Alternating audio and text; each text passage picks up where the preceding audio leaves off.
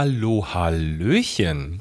Und wer jetzt darauf wartet, dass quasi das Echo zurückkommt, nämlich die Stimme des anderen, der wird heute nicht befriedigt werden, denn ich sitze tatsächlich ganz alleine vor dem Mikrofon. Also ich, Björn, habe nämlich heute eine Geschichte mitgebracht, die maßgeblich mich betrifft. Und deswegen haben wir gesagt, hey, macht doch totalen Sinn, dass du die auch alleine erzählst. So, wir schauen mal, wie das äh, so funktioniert, denn sonst schmeißt man sich ja immer die Bälle hin und her und jetzt muss es irgendwie alleine funktionieren. Aber ich glaube, ich kriege das ähm, trotzdem ganz gut hin, denn es geht um einen Teil meiner Geschichte, denn eine der meistgefragtesten Fragen, die wir so gestellt bekommen und nicht nur auf Instagram, sondern auch im wirklichen Leben, wenn uns Menschen begegnen, die uns kennen, die fragen nämlich, was machst du jetzt eigentlich so? Genau, Björn. Und dieser Frage möchte ich heute ähm, ja hinterhergehen und ähm, euch ein bisschen mit auf die Reise nehmen, was ich so genau mittlerweile mache. Vielleicht wiederholt sich manches, was ich an anderer Stelle mal im Kleinen erzählt habe. Heute hole ich aus und erzähle einfach mal mehr darüber. Dafür müssen wir das Rad der Zeit eine ganze Ecke zurückdrehen, denn ich habe ja 25 Jahre lang Fernsehen gemacht.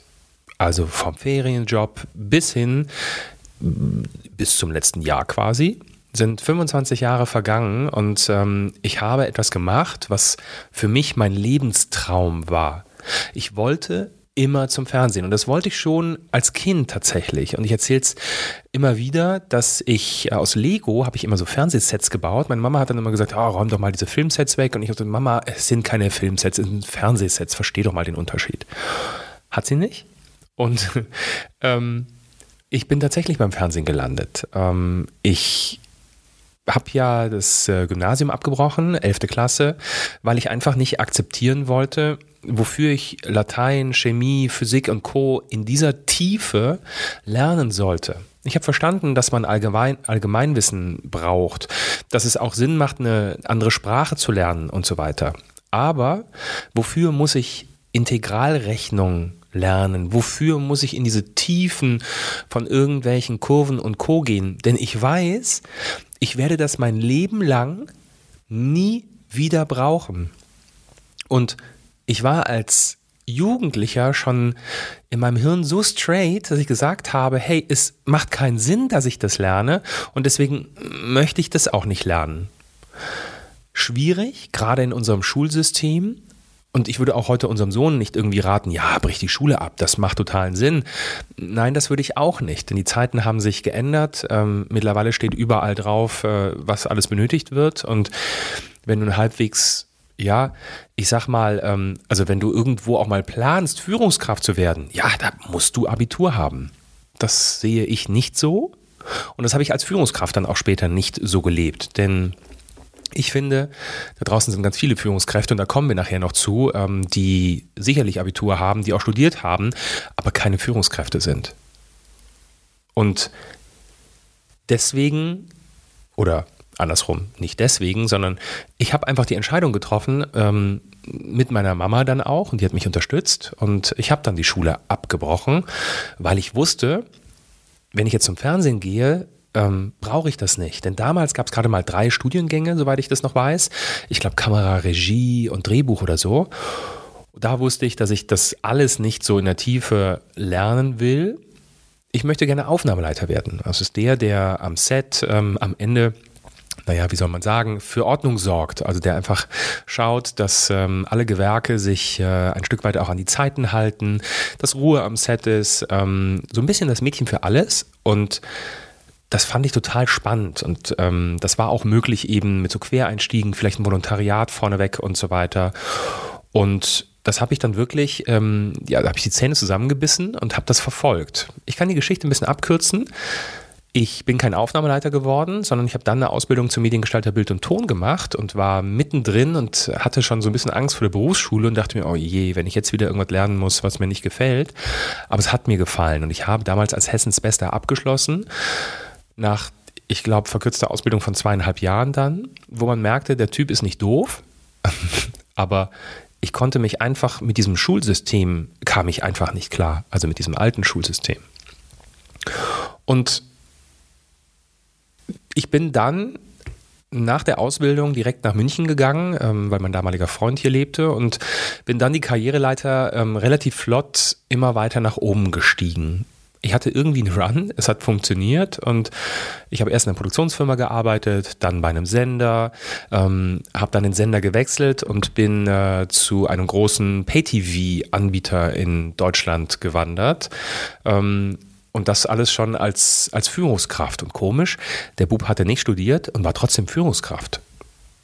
Ich glaube, so ganz verkehrt habe ich es nicht gemacht. Ähm, ich habe dann halt ganz viele auch, auch Seminare besucht. Mich hat das immer total interessiert, mit Menschen zu arbeiten, Menschen zu stärken, Menschen zu fördern.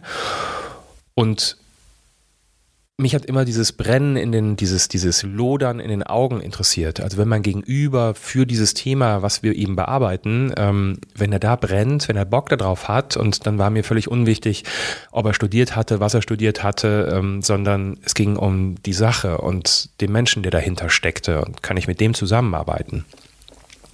Und das hat bis dahin super funktioniert. Immer in Festanstellungen, immer ähm, für mich war das immer so Netz und der doppelte Boden. Ähm, wir hatten ganz viele Freunde oder wir haben bis heute ganz viele Freunde, die selbstständig sind, die ähm, äh, Kameraleute sind, äh, Maskenbildner, Moderatoren und ich dachte mir immer, um Gottes Willen, ich möchte, also da möchte ich auf keinen Fall tauschen, gerade in der Selbstständigkeit du selbst und ständig, was man immer so erzählt. Ähm, die leben von der Hand in den Mund teilweise, dann kriegen sie monatelang, wochenlang kein Engagement, dann kommt keine Kohle rein. Wie soll denn das funktionieren? Und vor allen Dingen, wenn sie alt sind ähm, oder dann eben äh, theoretisch in Rente gehen, können sie eigentlich in die Rente gehen, weil sie sich nicht leisten können und immer weiterarbeiten müssen. Absicherung ähm, von irgendwelchen Rentenversicherungen und so weiter. Wenn das Geld knapp wird, wo sparst du als erstes? Bei solchen Geschichten, weil du die gar nicht leisten kannst und im Jetzt lebst und nicht eben dann in ne, wie vielen Jahren du dann eben ähm, eigentlich dieses Backup bräuchtest. Und deswegen war ich da total glücklich und zufrieden mit meiner Festanstellung. Ich hatte meinen festen Urlaub. Wenn du krank warst, warst du krank. Und ähm, das war einfach, so war es erlernt, aber auch. Ja, so haben uns unsere Eltern haben uns das so vorgelebt ähm, oder meine Eltern haben das so vorgelebt. Ich hatte keine Berührung mit Selbstständigkeit und ähm, deswegen war ich da echt in so einer Safe Zone. Bis, ja, bis der Tag X kam und ich ähm, bei diesem Pay-TV-Anbieter, ähm, ich hatte ganz tolle Zeiten erlebt. Ich habe zwischendrin gesagt, das ist eigentlich ein Job, den, den müsste man eigentlich ans Ende der Karriere setzen. Denn so viel Freiheit, wie ich dort bekommen habe, wusste ich damals schon, werde ich in diesem System der Festanstellung in, bei einem Sender nie wieder erhalten. Ähm, wenn es um Projekte ging, ähm, mein damaliger Vorgesetzter, er hat mich einfach machen lassen mit meinem Team. Ich musste ihn immer, also natürlich habe ich ihn immer wieder abgeholt, aber er hat uns vertraut und ähm, hat natürlich über die Jahre auch gelernt, dass was da rauskommt, sind Sachen, die, ähm, die echt vorzeigbar sind, äh, was, was die Sendungen angeht. Und ich habe dort mit meinem, das kann man vielleicht auch noch sagen, ähm, im Grunde mit einem Redaktionsteam war ich verantwortlich dafür, ähm, einfach äh, Sendungen zu produzieren, die meistens Filme oder Serien begleitet haben. Ähm, und ähm, ja, da waren wir für verantwortlich. Ähm, wir haben ganz tolle Sendungen produziert, ähm, von Talkshows über Kinomagazine. Und das war wirklich eine ganz, ganz tolle Zeit mit einem ganz, ganz tollen Team. Ein Team, was es im größten Teil ähm, schon gab, als ich dazu kam. Und mit dem ich dann zehn Jahre lang, knapp zehn Jahre lang gearbeitet habe. Und irgendwann, auch hier kürzen wir die Geschichte ein bisschen ab, kam mein Vorgesetzter und erzählte mir, dass sich die Strategien geändert haben. Natürlich kam das nicht von heute auf morgen, man merkte das schon, es gab schon Vorgespräche und ähm, im Grunde war ich schon vorgewarnt, ähm, dass irgendwie das Ganze ins Wanken kommt. Und man hatte damals die strategische Entscheidung einfach getroffen, ähm, vorrangig in fiktionale Inhalte zu investieren und eben nicht mehr ähm, bei den non-fiktionalen Formaten, also den Formaten, die ich betreut habe. Und somit gab es irgendwann die klare Entscheidung, dass wir diese Formate alle beenden. Und das hatte zur Folge, dass ein ganzes Redaktionsteam von etwa 16 Leuten da saß und eigentlich nichts mehr zu tun hatte. Naja, und was macht ein Unternehmen, wenn es solche Entscheidungen trifft? Natürlich muss es in so einem Moment dann auch Personal abbauen, weil es einfach ja an dieser Stelle so nicht mehr benötigt wird. Und ähm, somit kam die Ansage, hey, pass auf, ähm, wir möchten uns von all, allen Mitarbeitern lösen aus deinem Team. Und ähm, ja, du bist derjenige, der das am Ende umsetzt. Und dann gab es lange Gespräche mit der Personalabteilung, Betriebsrat und Co. Und ich will gar nicht zu tief in diesen Prozess einsteigen, aber, und das passiert da draußen in wie vielen Firmen, ja überall, ähm, natürlich ging es dann um Abfindungsverträge. Und in dem Moment brach mein Kartenhaus zusammen, denn das war ein Prozess, der war alles andere als schön. Es war ein Prozess, ähm, in dem ich mir an vielen Stellen auch mehr Rückhalt gewünscht hätte. Ähm, ich glaube, dass zum damaligen Zeitpunkt inklusive Management alle überfordert waren, auch mit so vielen Emotionen, weil es hat einfach ein eines der ältesten Teams, glaube ich, überhaupt dort auch war, ähm, wo die, wo, also wo wirklich Mitarbeiter waren, die, die jahrzehntelang in diesem, äh, bei diesem Sender gearbeitet haben auch Menschen, die, die gar nicht weit von der Rente standen und irgendwie klar war, okay, wenn es jetzt darum geht, Abfindung zu erhalten, ähm, die reicht aber wahrscheinlich auch nicht bis zum wirklichen Renteneintritt.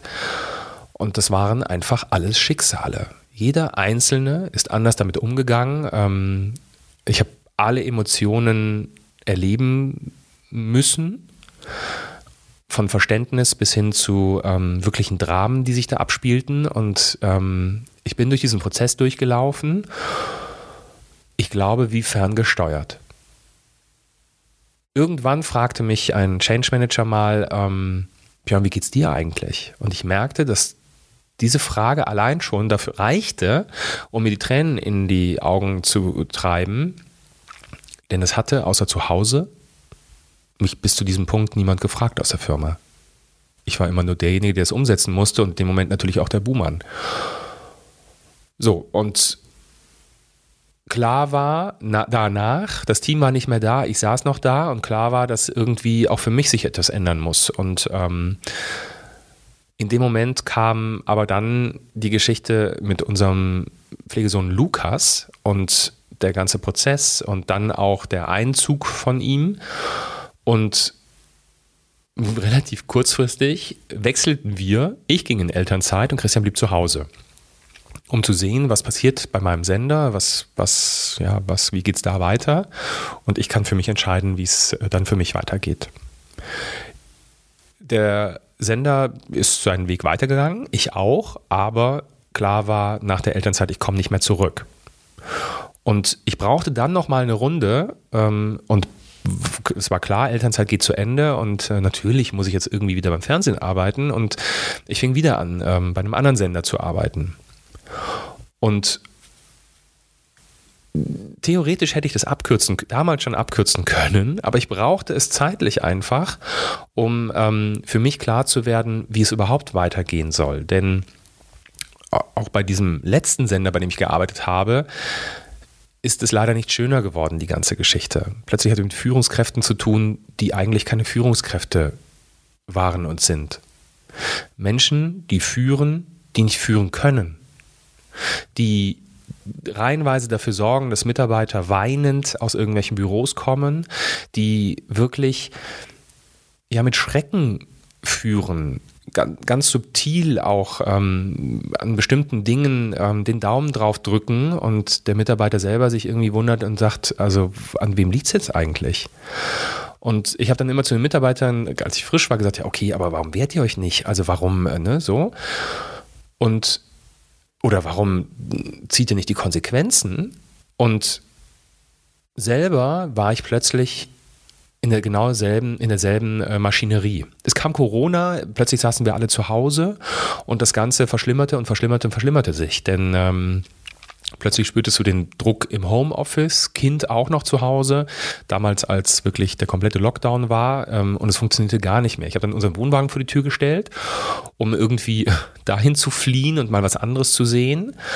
Und ich merkte aber, wie ich morgens aufstand, nasse Hände hatte und ähm, eigentlich gar nicht mehr das, also das, was ich tat, gar nicht mehr toll fand. Es gefiel mir überhaupt nicht mehr. Ich war totunglücklich, meine Laune wurde immer schlimmer und immer schlechter, was am Ende Kind, Mann, alle merkten, mein ganzes Umfeld merkte. Und ich mit mir komplett struggelte, es war doch mein Traum, mein Lebenstraum, Fernsehen zu machen. Und irgendwie finde ich aber überhaupt nicht mehr meine, meine Waage. Denn eigentlich macht mir das so totalen Spaß, aber es macht überhaupt keinen Spaß mehr. Und nach zwei Jahren traf ich die Entscheidung, dann gemeinsam mit Christian, um zu sagen, hey, pass auf, das läuft hier so schief. Und wir haben das schon mal ganz cool hinbekommen mit der Elternzeit. Ähm, ich gehe nochmal in Elternzeit erst war für mich klar, ich möchte sofort kündigen. Ähm, eine gute Freundin, die brachte mich eigentlich auf diesen Elternzeittrichter. Und das war am Ende genau die richtige Entscheidung. Ähm, so das Fallback-Szenario zu haben, aber gleichzeitig sich Gedanken darüber zu machen, ist es das, was ich wirklich will oder ist es vielleicht was ganz anderes, was ich, was ich will. Und in dieser zweiten Elternzeit kamen in mir ganz, ganz viele Sachen hoch ich hatte plötzlich das Gefühl, ähm, ich würde so nochmal, also so über mein Leben schweben und mir diese Stationen angucken. Und ich war direkt nach dem, äh, nach dem, äh, nach der Schule, ähm, kam ja äh, die, die, kam der Zivildienst damals im Rettungsdienst, etwas für mich unfassbar Sinnvolles, etwas unfassbar Nachhaltiges. Ich habe da so viel gelernt. Dann war ich ja bei Disney in Orlando und habe dort gearbeitet. Auch eine unfassbare Zeit, die ich dort erlebt habe. Und irgendwie hatte ich das Gefühl, das mit dem Fernsehen, das ist schon echt cool gewesen, aber irgendwie muss es auch noch was Nachhaltigeres im Leben geben. Die erste Nachhaltigkeit hatte ich gelernt mit der ersten Elternzeit, denn wenn man ein Kind beim ja beim, beim Größerwerden so intensiv folgen darf in der Elternzeit, dann ist das ein Geschenk und da merkte ich plötzlich, was nachhaltig ist. Nachhaltig ist, sich in den Garten zu setzen und Regenwürmer anzugucken. Natürlich verdient man damit aber kein Geld. Und irgendwie ist klar, dass unser Leben, so wie wir es uns aufgebaut haben, mm, wir jetzt auch nicht alles runterfahren wollen. Und ich will ja auch irgendetwas tun. Ich möchte irgendetwas machen und Geld verdienen, natürlich. Und deswegen stellte ich mir die Frage, was ist jetzt der nächste Schritt? Gehe ich komplett aus dieser Fernsehbranche raus? Fange ich bei Null an? Gleichzeitig war aber Instagram bei uns ähm, schon relativ groß geworden. Und wenn Instagram wächst, irgendwann gibt es ähm, Kooperationspartner, die kommen und sagen, hey, hast du Lust, eine Kooperation mit uns zu machen? Und da waren wir schon relativ weit und wir haben auch damit gut Geld verdient. Ähm, wir haben viel Zeit investiert und das natürlich irgendwie wie ganz viel Zeit investieren, dann auch schön ist, wenn man das Ganze monetarisieren kann, hat uns total geholfen. Und deswegen konnte ich auch so entspannt in die zweite Elternzeit gehen. Und wir trafen die Entscheidung, okay, ich konzentriere mich jetzt komplett auf Instagram. Wir machen das noch größer. Wir machen uns noch viel mehr Gedanken über Inhalte. Wir netzwerken noch viel mehr. Wir machen noch mehr Bewegtbildinhalte. Also alles Sachen, die ich nicht machen kann, wenn ich 40 Stunden arbeite und irgendwie noch ähm, was von meiner Familie haben möchte. Und das funktionierte so gut, dass es immer größer wurde, immer erfolgreicher wurde und plötzlich ging es auch los, dass ganz viele Interviewanfragen ähm, von außen kamen, dass ähm, wir ganz viel zu Gast in Podcasts waren. Ähm, dazu hatten wir jetzt natürlich viel mehr Zeit als zu dem Zeitpunkt, als ich voll, ähm, Vollzeit in der Festanstellung war. Und so lief es immer weiter. Und trotzdem stellte ich mir immer die Frage, ist das mein Rentenmodell, und das ist immer so ein kleines Augenzwinkern, äh, also mit dem Augenzwinkern frage ich nach meinem Rentenmodell. Ähm, ich überlege mir dann immer, kann ich mir auch vorstellen, mit 60 noch den Morgentanz bei Instagram zu machen? Ich meine, dann müssten wir es umbenennen, glaube ich, in Opa und Opi. Aber und ich will mich auch nicht auf eine Plattform ausruhen und verlassen. Was ist, wenn plötzlich der Markt sich komplett dreht und dann das alles wegbricht bei Instagram? Also war klar, ich muss ein System aufbauen oder das, das Unternehmen, was es schon geworden ist, das Unternehmen Papa und Papi auf mehrere Säulen aufbauen. Und diese Säulen können ja auch inhaltliche Säulen sein, die aber untereinander erstmal vielleicht gar nichts miteinander zu tun haben, thematisch natürlich alle verbunden sind. Und so entstand dann ähm, der Podcast Papa und Papi Männerhaushalt, den ihr gerade hört. Folge 50 übrigens heute. 50 Mal haben wir schon gequatscht und auch der wurde erfolgreich. Und auch der ist erfolgreich bis heute, weil ihr alle uns zuhört, was wir hier von, und, von uns lassen und ähm, was wir vielleicht nach Impul äh, für, für Impulse ähm, an euch da draußen haben, was für tolle Gäste wir einladen und tolle Menschen, die uns ihre Geschichte erzählen. Und urplötzlich kam eine Anfrage für ein Buch. Ich weiß, ich schon als Jugendlicher wollte ich immer ein Buch schreiben. Ich wusste nur nie so recht, worüber. Und plötzlich sagte ein Verlag, ähm, wir würden gerne, dass ihr eure Geschichte erzählt. Dass ihr erzählt, ähm, wie zwei Männer zum, zum Kind gekommen sind. Und mega toll. Es gab Gespräche diesbezüglich. Ähm, wir waren uns eigentlich irgendwie fast einig. Da passierte noch etwas ganz anderes. Denn plötzlich bekamen wir eine Einladung zum Podcast mit, äh, von Tobias Beck. Tobias ist Speaker, er ist äh, Bestseller-Autor, er ist Coach, ähm, er ist ein Tausendsasser, was er wahrscheinlich gar nicht so gerne hört als Wort, aber es ist ein ganz, und das hört er auch nicht gerne, er ist ein inspirierender Mensch. Und irgendwie ähm, fand ich Interesse äh, an diesem Typen. Ähm, mein Mann hatte ein Training mit ihm ähm, absolviert, ähm, ein berufliches. Und so kam in Kontakt. Wir bekamen diese Einladung zum Podcast. Wir quatschten vorher, wir quatschten im Podcast und wir quatschten nachher. Und da sagte er uns nachher, sag mal Jungs, wisst ihr eigentlich, wie groß das hier alles werden kann? Und damals sagte ich relativ selbstbewusst, ja, Tobi, ich bin zwar blond und blauäugig, aber ich habe so ein Gefühl, ja. Ähm, wenn wir jetzt heute angucken, dann wusste ich es damals noch nicht, wie groß das werden kann. Und auch heute sind wir ja nicht am Ende der Fahnenstange, sondern wir sind eigentlich mitten im Prozess, das noch größer zu machen. Und mir blieb dieses Gespräch mit Tobi so im Kopf, ähm, dass ich mich noch mehr mit ihm auch beschäftigte und ähm, irgendwann wurden Nummern ausgetauscht und man, man, man fand einfach ähm, einen tollen Ansatz und er unterstützte uns maßgeblich und ich sprach über dieses Buch und sagte, irgendwie habe ich das Gefühl, ich muss in dem Buch noch mehr ausdrücken, außer zwei Papas und ein Kind. Ähm, und dann gab es auch da wieder eine Connection und urplötzlich hatten wir einen anderen Verlag, ähm, das, der immer noch wollte, dass wir ein Buch schreiben aber der mit uns zusammen einen anderen Ansatz fand. Und ähm, so wurde dieser Vertrag unterschrieben im letzten Jahr. Es stand eine Deadline in diesem Vertrag drin. Und dann kam erstmal Weihnachten, dann kam es Frühjahr. Und mir wurde klar, Mist, ich muss jetzt mal anfangen zu schreiben. Dann habe ich angefangen zu schreiben, ein Kapitel hier zu Hause und habe mich ganz schwer getan. Um dann zu kapieren, ich muss irgendwo in die Berge fahren, um da zu schreiben. Und dann habe ich dort in den Bergen unser Buch geschrieben. Und das in einem relativ reine Schreibzeit, kurzer Zeitraum. Aber mein Kopf war relativ lange mit diesem Buch blockiert, weil dieses Buch ein Stück weit auch ich glaube, das war sowohl für Christian als auch für mich Therapie, weil wir uns ganz viel mit unserer Vergangenheit beschäftigt haben. Denn das Buch Träume passen in keine Schublade, hat ganz viel mit unseren Meteoriteneinschlägen im Leben zu tun, also in unserem Leben, ja, von Papa und Papi.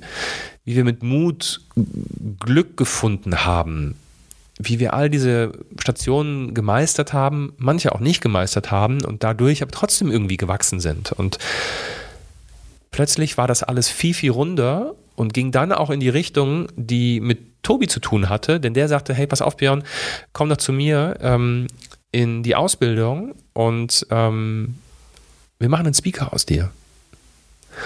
Und dann wäre Speaker, okay, muss ich jetzt mal googeln, was heißt das eigentlich?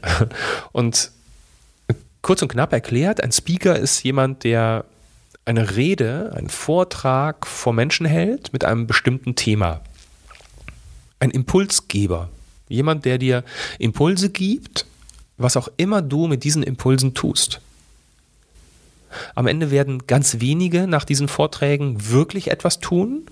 Manche bewegt es zumindest mal in den nächsten Tag, in die nächste Woche. Aber du als Speaker willst natürlich möglichst viele Menschen bewegen mit deinem Thema. Und das fand ich mega. Und so habe ich die Ausbildung zum Speaker gemacht bei, bei Tobi. Das waren zwei Blöcke. Ich weiß gar nicht mehr genau. Ich glaube, jetzt Ende Juni war das Ganze dann rum. Und ähm, ich habe ganz, ganz viel gelernt, Techniken gelernt, ähm, ganz viele Templates, so nennt er das, die wir bearbeitet haben, wo ich am Ende auch mein eigenes Thema gefunden habe, was ich gar nicht so, so leicht fand. Ja? Wo ich heute sagen kann, ich begleite Menschen äh, dabei, mit Mut ihr Glück zu finden. Und spreche über Themen wie Beziehung und Liebe, Diversität, unsere Regenbogenfamilie und all diese Themen haben mit Mut und Glück zu tun. Und das ist etwas, das ist mein Rentenmodell. Ich habe mein Rentenmodell gefunden. Ich habe 2022 in zwei, in zwei ähm, Teile aufgeteilt. Das erste halbe Jahr sollte Buch sein, das zweite halbe Jahr sollte dann mit dem erlernten Speaker-Dasein ähm, diese Speaker-Karriere fördern werden. Das hat zeitlich nicht ganz hingehauen. Das Buch hat länger Zeit benötigt, als ich gedacht habe hatte aber noch nie ein Buch geschrieben, deswegen jetzt weiß ich es beim nächsten. Und ähm, deswegen ist für mich jetzt erstmal ein großer Haken hinter dem Buch gemacht. Das kommt jetzt raus. Es ist jetzt schon vorbestellbar. Überall da, wo es Bücher gibt ähm, oder auch bei Versandhaus Riesen ähm, vorbestellbar. Am 15.11. kommt es raus. Und ähm, natürlich schielen wir alle auf dieses Datum, denn wir wollen alle, dass dieses Buch also alle, vor allem Christian und ich, dass dieses Buch erfolgreich wird. Denn wir glauben an dieses Buch, wir glauben, dass dieses Buch ganz viel Impulse geben kann für dich da draußen und ja, sind einfach total gespannt, wie das jetzt dann entsprechend weitergeht. Ähm, auf der anderen Seite, beim Speaker-Dasein ging es plötzlich auch voran, denn urplötzlich ähm, wurde ich angefragt für ähm, Workshops mit Kindern. Und plötzlich stand ich da und gab ähm, zwei Workshops, jeweils eine Stunde mit Kindern. Und wir haben über Beziehung und Liebe gesprochen. Ich habe das Ganze entsprechend vorbereitet und kindgerecht aufgearbeitet. Ähm, und das war etwas, was ich auch bei Tobi gelernt habe. Der sagte, ey Björn, ne, so ein Seminar, das ist doch auch irgendwie was für dich. Und sag ich, wie meinst du das? Er sagte, ja, selber geben. Und ich so, ja, Moment mal ganz kurz, ich wollte erstmal Speaker werden, bevor ich irgendwie Seminar-Creator werde oder so. Und, ähm, und er schmunzelte nur und urplötzlich stecke ich da mittendrin ähm, und habe hab zwei Workshops gegeben für Kinder. Ähm, das ist aber nicht, also das war nicht das Einzige jetzt in den letzten, in den letzten Monaten, ähm, mehrfach eingeladen ähm, äh, auf Bühnen zu sprechen äh, bis Ende des Jahres. Ähm, und da freue ich mich riesig drüber, denn ich merke, dass ich die Menschen erreichen kann. Und irgendwie hat ja jeder so eine Gabe in sich, was er wirklich kann. Und gefühlt habe ich das gefunden, ähm, was ich über viele Jahre gesucht habe. Die Fernsehnummer, die war cool. Und ich wurde früher immer gefragt, Björn, sag mal, wieso stehst denn du eigentlich nicht vor der Kamera? Und dann gingen immer diese roten Alarmlampen los, die sagten, oh, um Gottes Willen. Ähm, denn dann heißt das ja, dann selbstständig zu werden, weil Festanstellung als Moderator und Co., das ist, ähm, gibt es, aber da, da musst du schon extraordinary, also wirklich da herausstechen. Und da hatte ich das Selbstbewusstsein nicht für, dass ich irgendwie so gut sein könnte, dass das passiert. Und ähm, deswegen war mir klar, nee, nee, das hinter der, hinter der, äh, hinter der Kamera, das ist schon cool so. Ich habe früher mal Musical gemacht auf der Bühne und wusste aber, dass auf der Bühne zu stehen echt eine geile Geschichte ist und dass das also dass das toll ist, dass das Spaß macht, Menschen zu erreichen, Menschen zum Lachen, Menschen zum Weinen zu bringen. Und plötzlich fügt sich alles, auch bei Disney, das war irgendwie auch sowas wie auf der Stage zu stehen. Ähm, wir haben es immer gedacht, ähm, haben immer gesagt, ähm, wenn ihr on Stage geht, also wenn ihr quasi mit Publikum zu tun habt, dann ähm, habt ihr zu lächeln, dann habt ihr eben diese ganzen Disney-Vorgaben entsprechend zu ähm, äh, umzusetzen. Und irgendwie habe ich das immer wieder vermisst.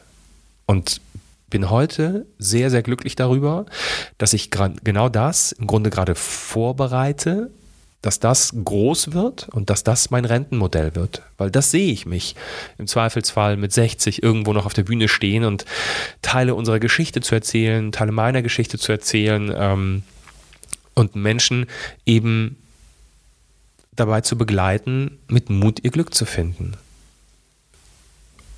Und so schließt sich eigentlich der Kreis. Und ich glaube, dass mittlerweile ein bisschen verständlicher geworden ist, ähm, wo meine Reise hingeht. Ähm, Im Hintergrund gibt es diesbezüglich einfach ein, ein Unternehmen. Es war früher ein Kleingewerbe. Irgendwann wurde es dann ein richtig, ja, ein großes, ein großes Gewerbe.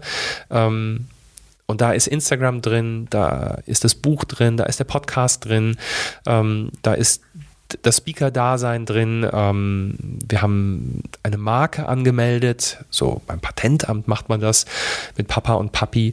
Lauter Sachen, mit denen wir nie zu tun hatten und wo wir uns überall reinfuchsen müssen. Und man gewöhnt sich irgendwie daran, jeden Tag etwas zu tun, wovon man irgendwie keine Ahnung hatte bisher. Plötzlich früher immer kann man, kann man ja auch sagen, ne? die Steuererklärung immer selber gemacht. Plötzlich, na Björn, jetzt wird das so groß, also da habe ich keinen Durchblick mehr. Und das sind ja auch Themen, lass es lieber jemanden machen, der davon Ahnung hat. Ähm, und dann kannst du dich auf andere Sachen konzentrieren. Also auch so dieses Delegieren, da war ich immer schlecht drin. Plötzlich fällt mir das total leicht zu sagen, hey, ähm, das ist ein Bereich, da kenne ich mich nicht aus.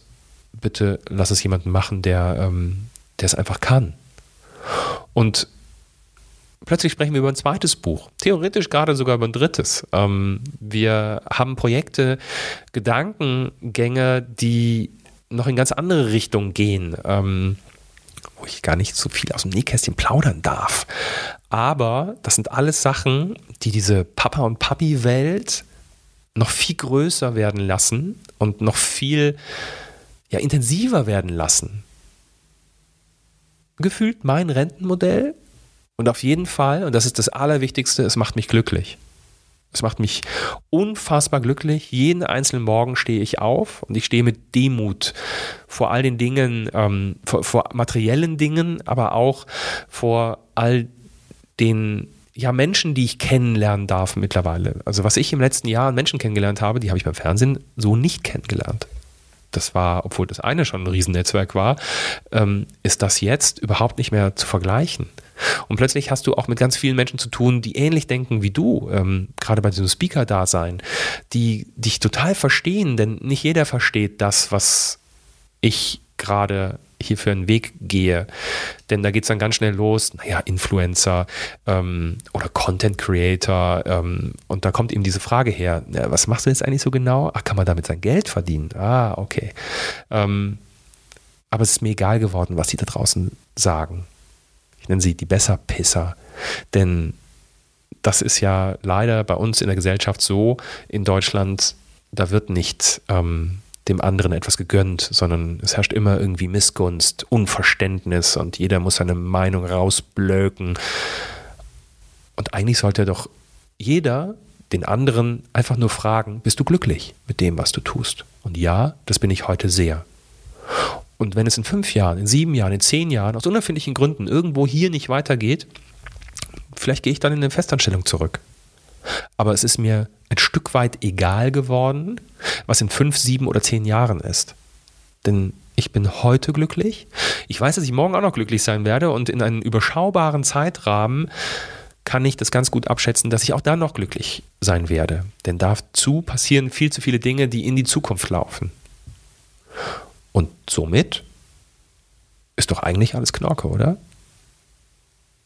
Das war meine kleine Reise in ähm, was ich gerade tue. Ich habe ein paar Sachen erzählt, die habt ihr vielleicht schon da draußen irgendwo gehört, aber die, so, nur so macht das Ganze einen Sinn, ähm, warum ich da bin, wo ich bin. Und eins kann ich euch sagen, ähm, ich will damit nicht sagen, dass eine Selbstständigkeit immer besser als eine Festanstellung ist. Um Gottes Willen, natürlich nicht. Aber für mich war es der bessere Weg eigenständig, selbstständig zu sein und heute Chef zu sein. Denn wir haben auch Mitarbeiter und ich freue mich total, Führungskraft für meine Mitarbeiter zu sein und so zu führen, wie ich das möchte, mit meinen Werten, mit meinen Werten der Firma und nicht mit anderen Werten, ausgedachten Werten, die ähm, eine andere Firma hat.